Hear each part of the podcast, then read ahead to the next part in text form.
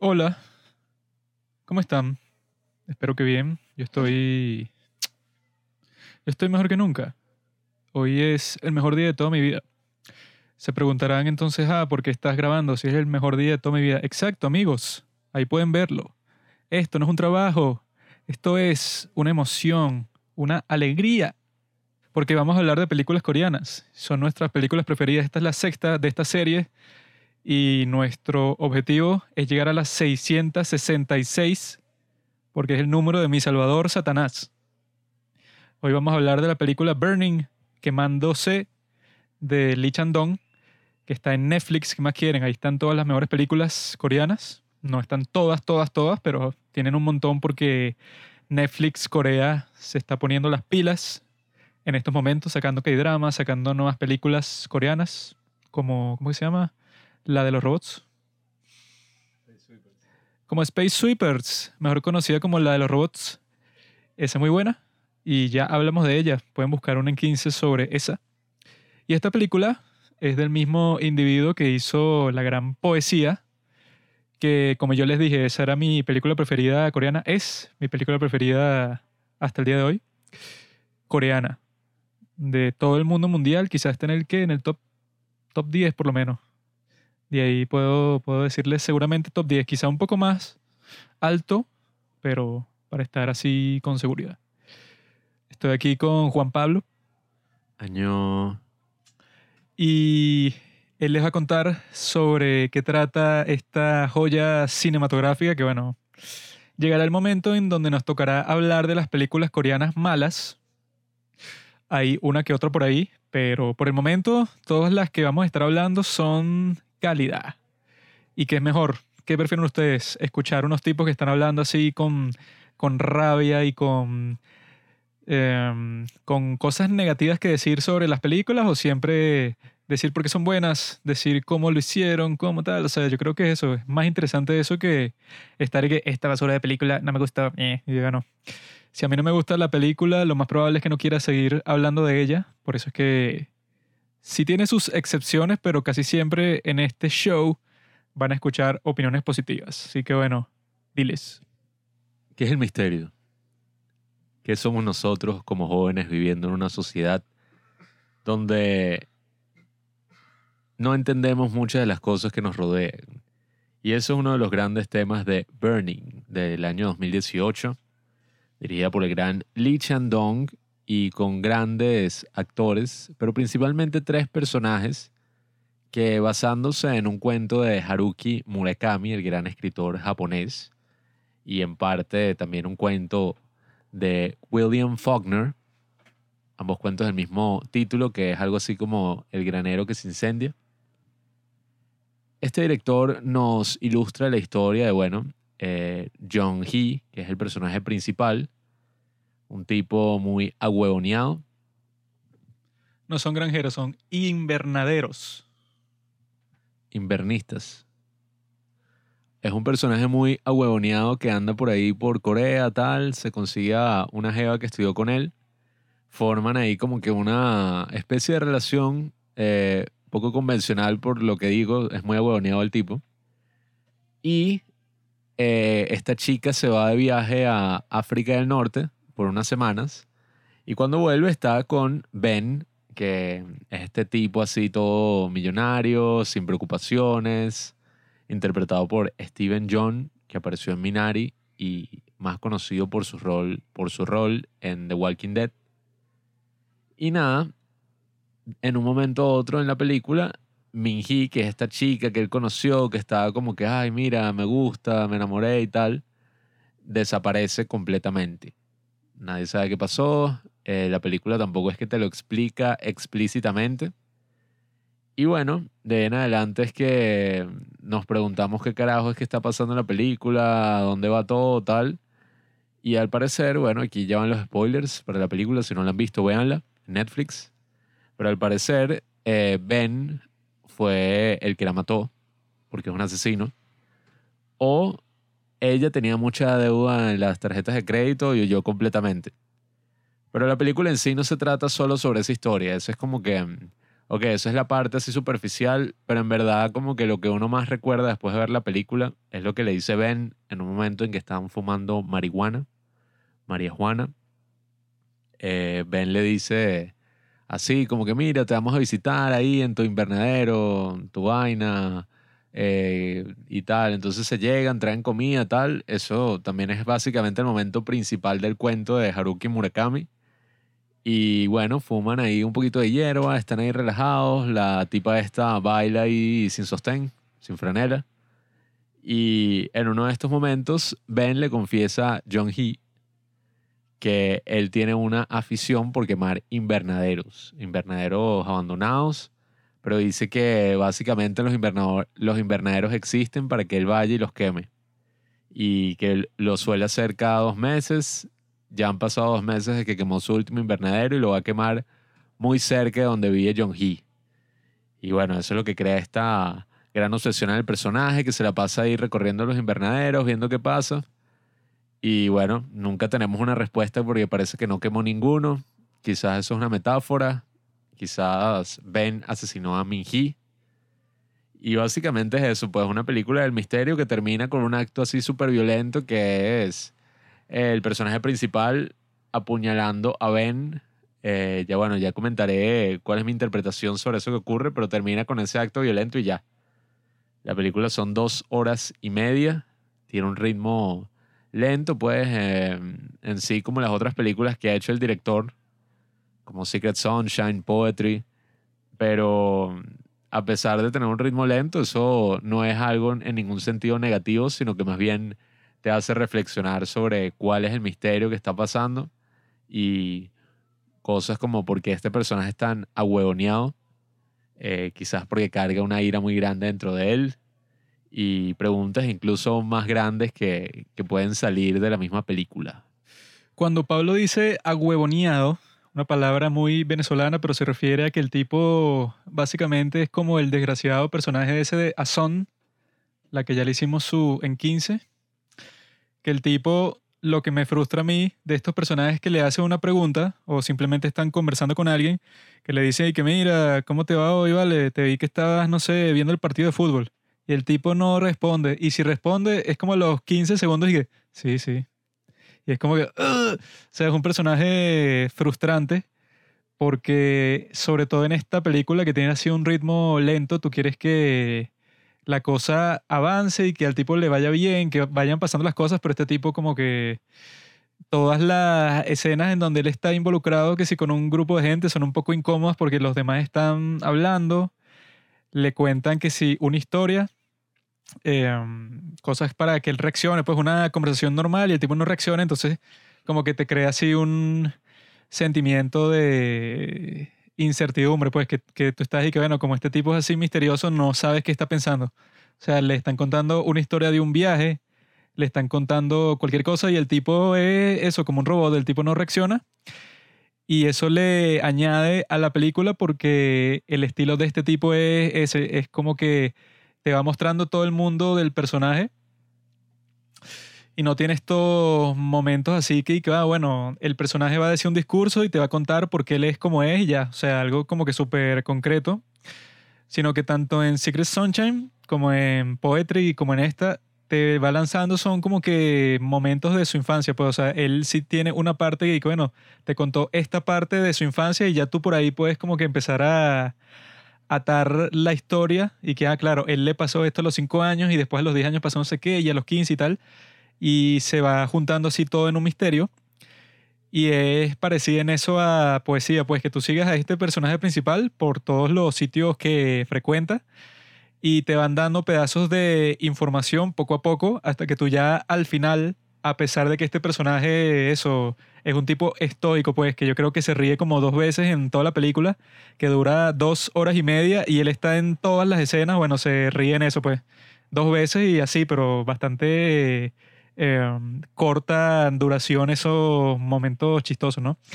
Entonces, en esta película, eso, que tiene como que ese esa especie de atmósfera en donde tú estás y que, bueno, este tipo puede ser que hizo esto. Hay como mil cuestiones sospechosas, pero yo creo que siendo un misterio así, llega un punto que sí es bastante claro, pues, porque es eso, pues, si el tipo fue para su casa y ve que en el baño tiene lo que parece ser, como también pasa, bueno, si no han visto Sympathy for Mr. por Lady Vengeance, eh, cuidado con los spoilers, con lo que voy a decir, que el asesino de esa película, el tipo guarda así como que recuerditos, pues, de las víctimas suyas, ¿no? Que mata. Entonces tiene que ser una metra de un niño que mató, tiene que ser una muñequita de otro niño que mató, o sea, un montón de cuestiones que yo he escuchado que eso lo hace mucho a asesino, porque no ven la cuestión como algo terrible, sino que lo ven como que algo, un logro que yo tuve. Y como tuve un logro, eso es como tener un trofeo, pues como poner algo en la pared que te recuerde que tú hiciste esta acción que te gustó o no. Entonces, en este caso, en esta película, el tipo consigue que en el baño hay como que puras pulseritas, collares, cosas así que pueden pertenecer a mujeres, que es lo que parece, ¿no? Y él, eso como que le parece raro porque también ve una caja con maquillaje y tal en la casa del tipo este que parece ser asesino y que también es rico. O sea, tiene como, no sé, 30 años, pero vive eso como si fuera Elon Musk, güey. Entonces, este tipo está ahí que, bueno, está rara la vaina, como también sale en el cuento, porque es que, bueno, el tipo este siempre está teniendo llamadas con gente, siempre está ocupado, siempre está ahí que en una reunión y tal, pero cuando tú le preguntas cuál es su trabajo y que, no, sí, yo trabajo en una cuestión ahí, en un negocio de importación. Y que, ah, así, pero no da ningún detalle. Yo creo que si bien el personaje este, el protagonista, es soso, sonso, introvertido, misterioso, me parece aún más misterioso el personaje de Ben que es este tipo así todo y que ajaja, se ríe, es así que todo pana, eh, no le preocupa nada, invita a todo el mundo hacia la fiesta. Pero a veces ese es el, tipo de persona que puede ser hasta más misterioso porque tú ves a este chamo, John Hee, y tú estás y que bueno, ok, es un bicho cerrado, pero no hay tanto así en su vida. Pues el bicho, qué sé yo, se graduó de literatura, es escritor, su papá tiene problemas y bueno, está como ahí medio confundido y aturdido por la vida. En cambio, este Ben, tú te preguntas y quejas, pero ¿por qué el bicho es, entre comillas, así tan carismático? Pero el bicho no dice nada, o sea, tú no sabes en qué trabaja, tú no sabes, o sea, qué coño hace él así con su tiempo, además de estar por ahí ya dándose una vida de lujo, pues, y eso puede Bueno, él ya te dice al principio algo que ya te está como que poniendo así al corriente como cuál es su verdadera personalidad, porque él te dice al principio que yo nunca he llorado, nunca en toda mi vida, y que bueno, supongo que de niño quizá una vez, pero no me acuerdo.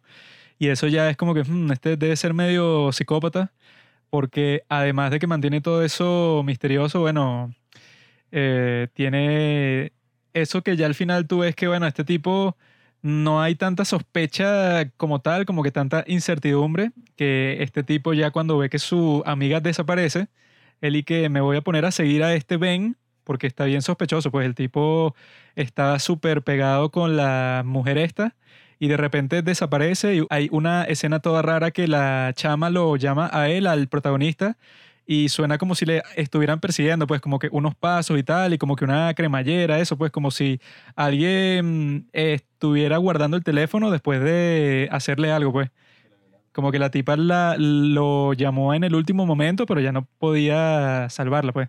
Y él se pone así como que, que sí con culpa, porque él ya le había dicho y todo al supuesto asesino serial y que a mí me gusta ella, en serio y tal. Y el tipo, bueno, como si parecía psicópata.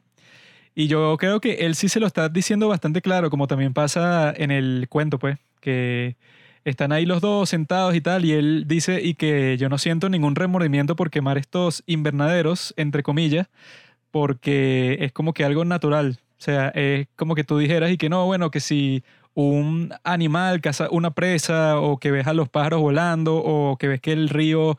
Em, ¿Cómo es que se llama cuando el río se, cuando llueve mucho y se desborda? Ajá, cuando ves que el río se desborda después de que llueve, tú no vas a estar y que, oh, qué malo el río, sino que es como que un proceso natural. O sea, él básicamente está diciendo y que, bueno, mi comportamiento animal así es que eso, está como que en mi naturaleza matar gente. No dice matar gente porque, bueno, tipo le está diciendo como que una metáfora así y que la explicación que le dice, que eso no sale en la película, pero se la dice en el cuento, pues, y que, bueno, yo te estoy contando esto solo a ti y ya, porque tú como eres escritor y eso, capaz tú tienes como que un gusto por la naturaleza humana, una curiosidad ahí, y quizá esto te sirve a, ti perfecto para cualquier historia, porque bueno, es como que algo que no tiene mucho sentido, pero que yo hago porque me causa placer. No, y además él le dice, y que mira, estuve revisando todos los invernaderos cerca de la zona y no conseguí ninguno quemado. Tú lo quemaste y que, sí, lo quemé unos días después de que te dije que lo iba a hacer.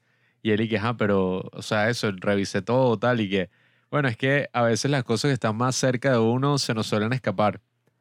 Eh, y ahí es que uno dice que, verga, este maldito, o sea, literal fue para su casa y le dijo y que, sí, yo creo que voy a quemar uno que está cerca, muy, pero muy cerca de ti, de esta casa. Sí, le dice eso como mil veces y cuando el tipo se lo, en- bueno, se lo encuentra entre comillas porque lo estaba siguiendo, cuando él entra a un café así todo fancy y él cuando se está despidiendo le dice que, ay, sí, es como esta mujer como si se hubiera desaparecido en el viento, como si se hubiera esfumado. O sea, que básicamente le está diciendo y que, ah, bueno, weón, eh, como que este tipo, el protagonista, no sé si es lento o qué carajo, pero ya que el tipo haga tantas referencias que eso no pasa en el cuento. O sea, en el cuento como que se lo dice así y después hablan de eso, pero es como que más sutil porque no tienen mucho tiempo para desarrollar lo que están diciendo.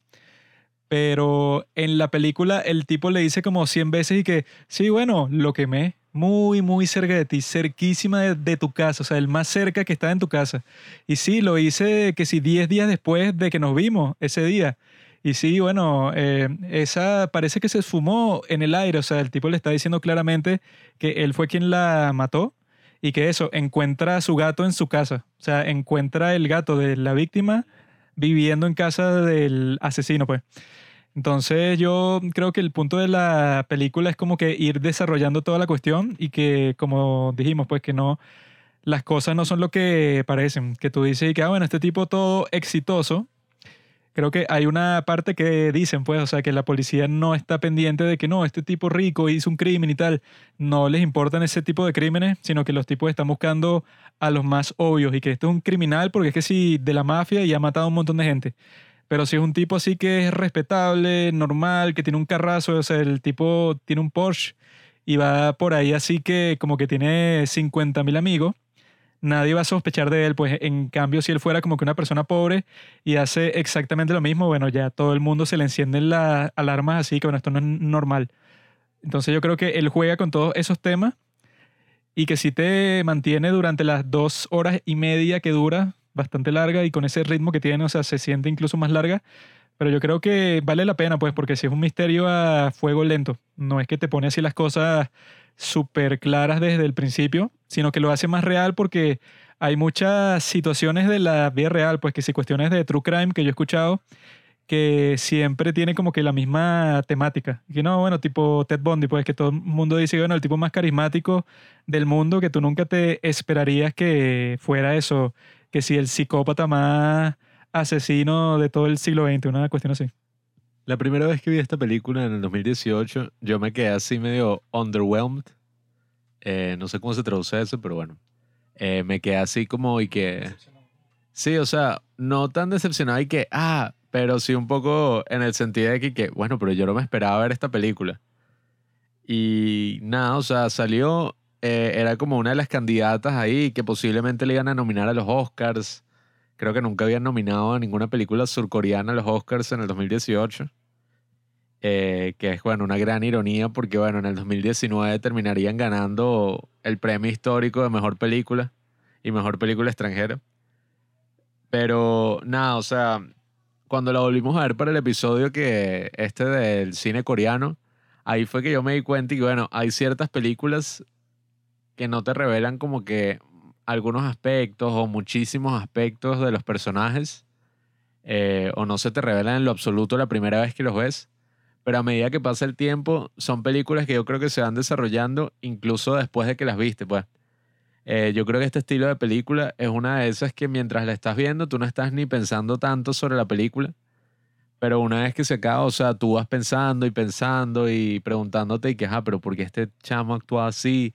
¿Y qué carajo es eso cuando el bicho abre como que la caja fuerte del papá y hay una colección de cuchillos y todo eso de que, que supuestamente la mamá los abandonó y el papá les hizo quemar toda la ropa de la mamá. O sea, hay como que una historia así detrás de eso y esta última vez, pues, que la vimos anoche, yo sí me quedé como que, wow, o sea, en verdad sí hay como demasiado simbolismo, pero no es tan necesario que tú te metas porque vi varios análisis y que no, el significado de esto y qué significa la torre de Seúl y el Porsche y el otro. O sea, porque también el director dijo que había simbolismo en la película, pero yo creo que en sí yo pienso que sí es eso que pasó, pues. O sea, que el bicho la mató y es un misterio, una cosa así. Eh, la diferencia es que la forma en que lo hicieron no es en lo absoluto como una película clásica de misterio, pues.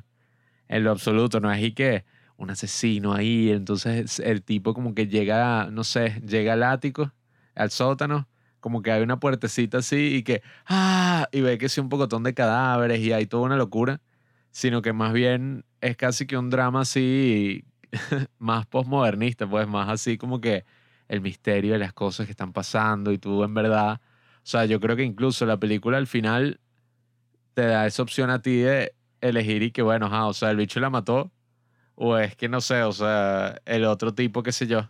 O sea, porque eso lo dice el mismo director en varias entrevistas que estuve leyendo, que el mismo director dice bueno, yo ni siquiera sé si la mató. y que, ah, pero ¿qué es esto?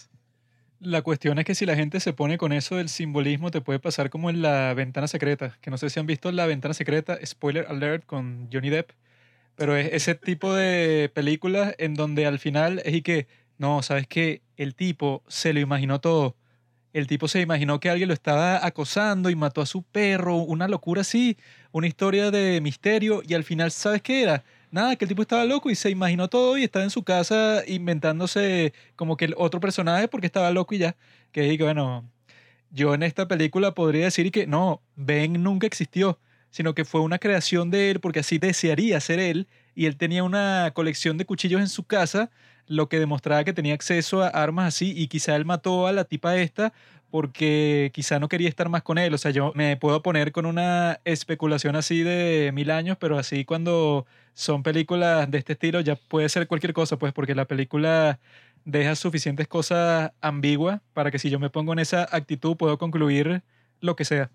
La cuestión es que el simbolismo como yo lo vi aquí no era tan exagerado así como que, bueno, cambia toda la historia, sino particularmente yo lo veía era en la escena final de, ajá, o sea, el hecho que se lanzó y mató a este tipo así de una y se desnudó y quemó el carro, hizo todo eso. O fue más así una vaina ambigua como que, ay, bueno, no sé, o sea, el mismo bicho no puede demostrar que el tipo la mató y decide como que, bueno, no sé qué coño es crimen novela. o sea, más hacia ese lado. Y bueno, otra de las cosas que más destacó esta tercera, cuarta vez, no, bueno, creo que esta debe ser como la quinta vez que la veo, eh, es el tema de, de, lo del hambre pequeña y el hambre grande, que fue algo que nunca le había prestado atención, pero viéndola esta vez, sí, hay como, tú te das cuenta, pues, de los temas de la película.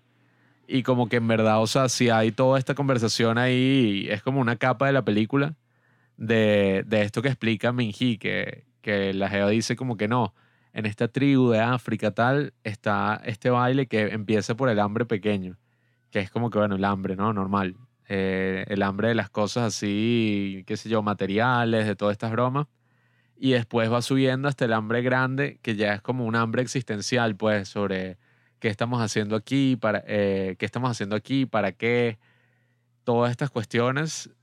Y si tú aplicas ese tema como lo, al resto de la película, tú te das cuenta que, bueno, tú ves al personaje, por ejemplo, de Ben y tú te das cuenta y que, bueno, este es un bicho así todo eh, que, ajá, es millonario, hace un pocotón de cosas, tiene un pocotón de amigos, pero tú te das cuenta y que, bueno, este es un bicho que se ve vacío, pues. O sea, tener una conversación con ese bicho es raro. O sea, con su risita y la broma. Yo sobre todo lo vi en la escena en que la tipa está bailando así frente a los amigos y el tipo como que se está riendo así y empieza a bostezar. O sea, está como que, bueno, y que sí, sí, no me importa nada lo que está pasando aquí. Entonces, bueno, eso me pareció súper interesante esta vez que la vi.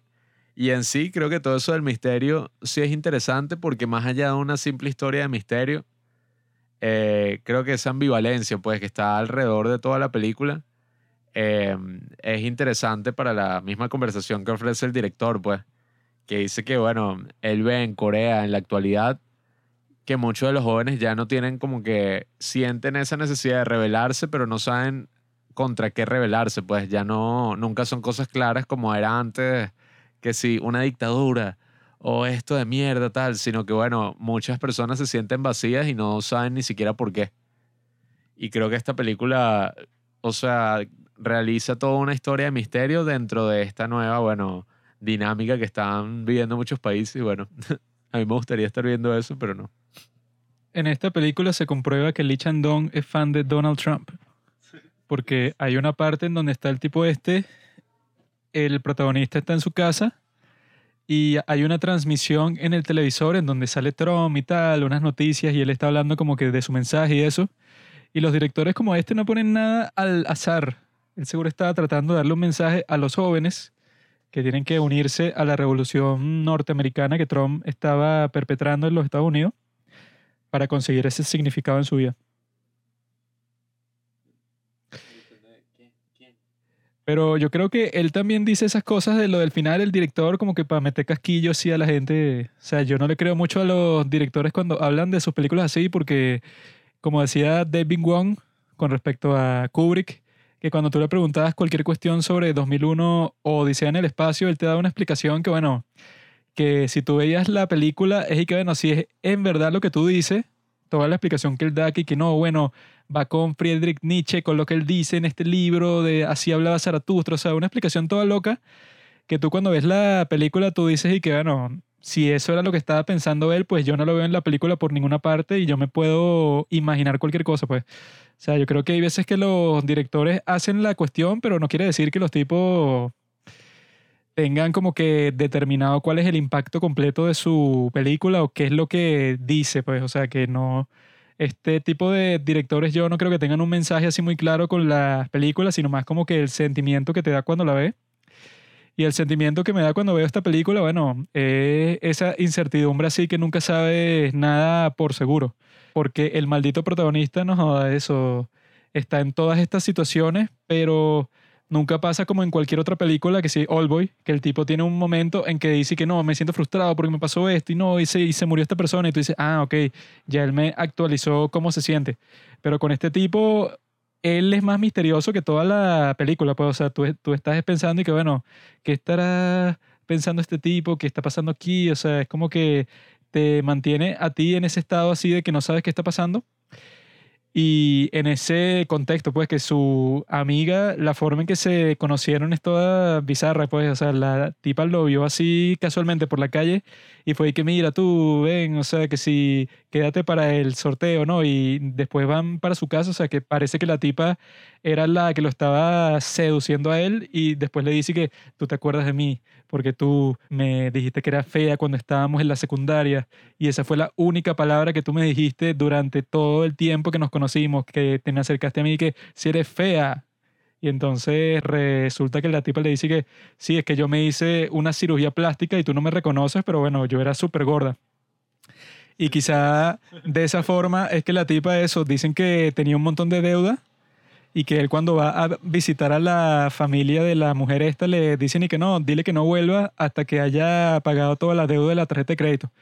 Supongo que la deuda fue para operarse para ser bonita, no solo de la gordura, sino de toda vaina, pues, o sea, en Corea te hacen cirugía plástica de las pestañas hasta las uñas de los pies, pues, o sea, pudo haber sido un montón de cosas.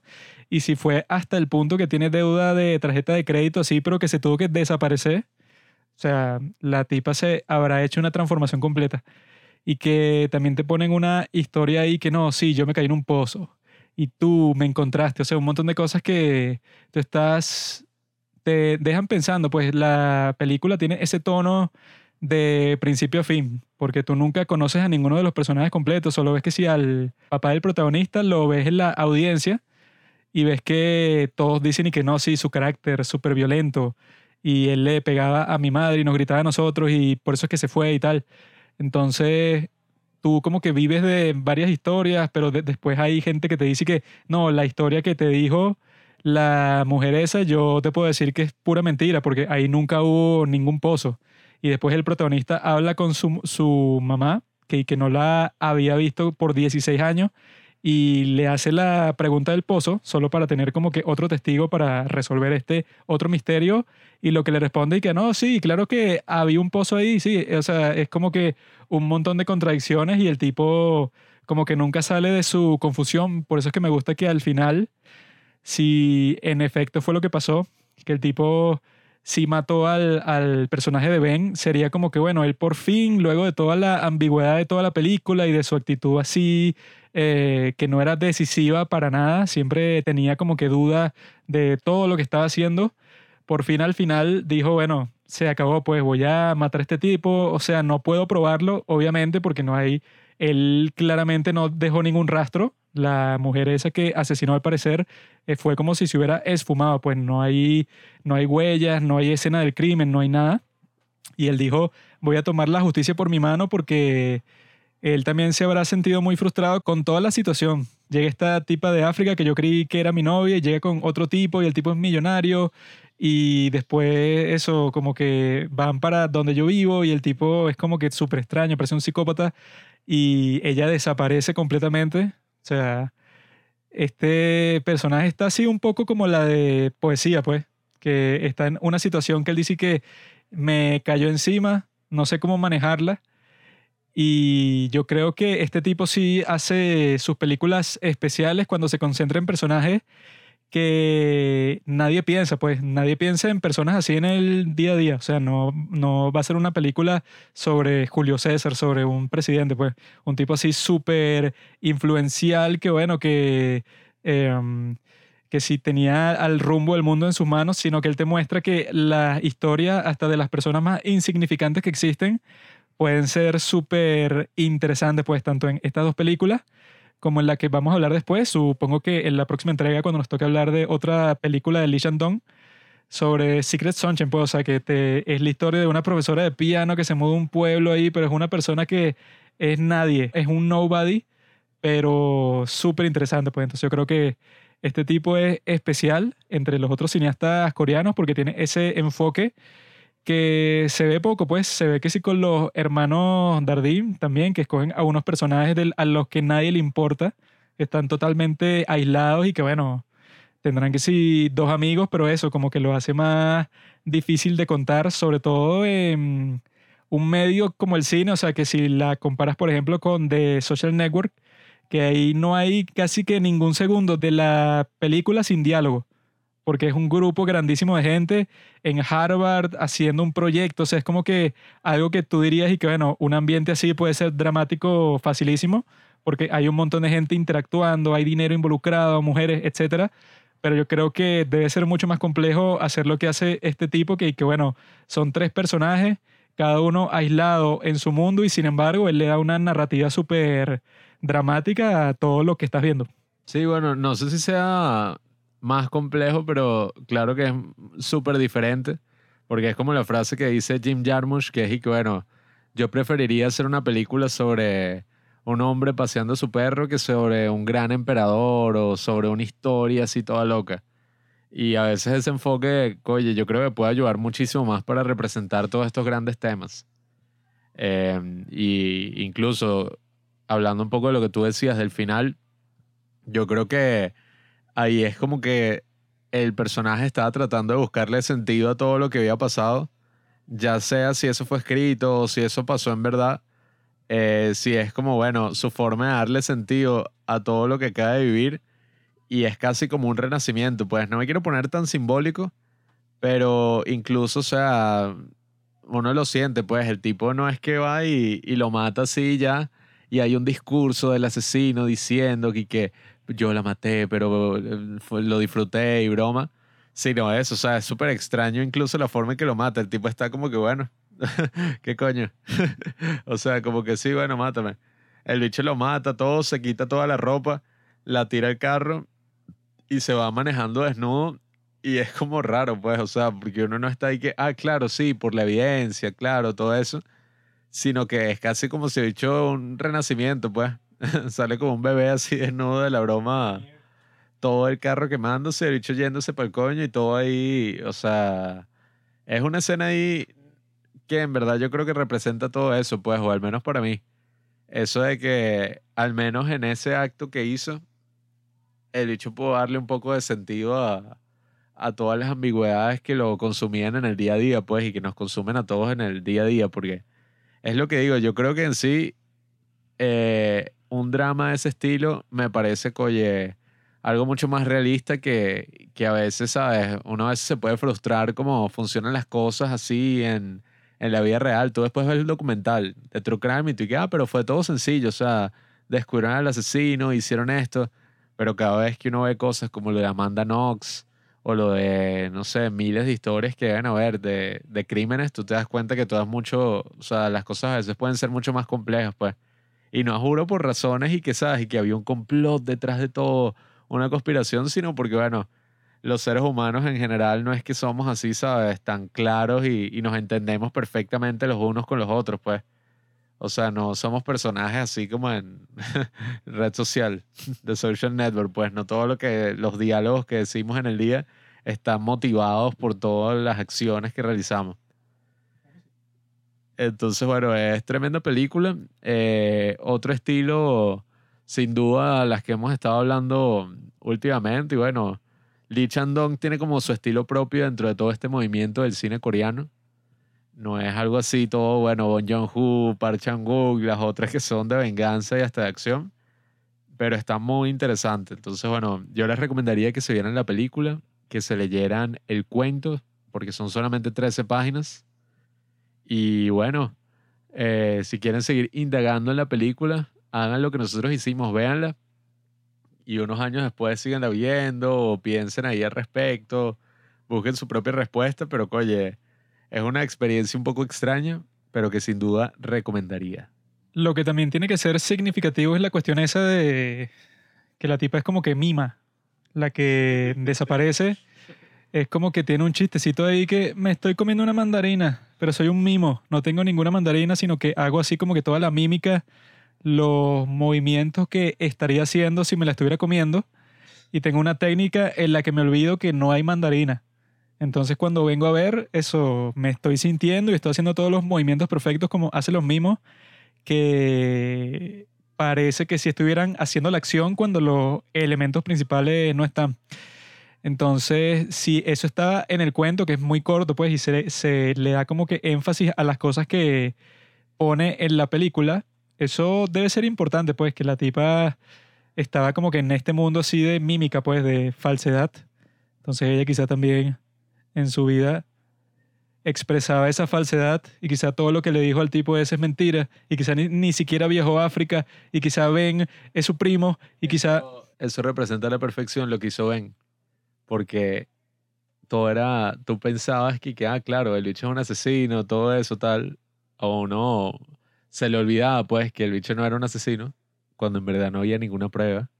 Bueno, eso dice la trivia de IMDB, que eso puede estar eh, eh, vinculado a que tú ves la cuestión, ¿no? Y es como que está fingiendo, o sea, si, si tú te convences de, que la cuestión es así, si tú al ver ciertas características de la actitud de ese tipo ven y ya tú te convenciste que el tipo es un asesino, ya así la cosa no tenga sentido, tú vas a seguir viendo esas características, todas esas señales, porque ya te convenciste. La cuestión es que la película le, le quita un poco la ambigüedad cuando te pone que, bueno, el gato de la muchacha esa, ahora está en el apartamento del tipo que se sospecha que la mató, pues.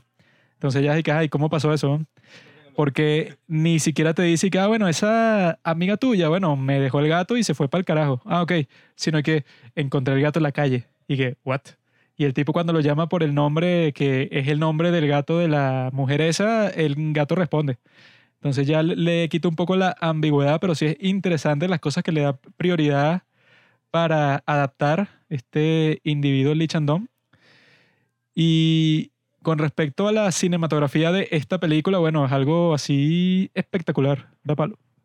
Esa escena en que la tipa está bailando ahí con la música de Miles Davis y vemos el atardecer, vemos la bandera de Corea ondeando, vemos como se mueven así que sí las hojas y, y poco a poco el sol empieza a bajar, oye, es tremenda escena y yo recuerdo justo cuando la estaba viendo, y que greatest cinematic shots of all time. Yo vi que esa escena tardaron un mes en grabarla. Toda la parte que pasó en el atardecer, porque Lee Chandong le quería ver las tetas a esta muchacha. No, mentira.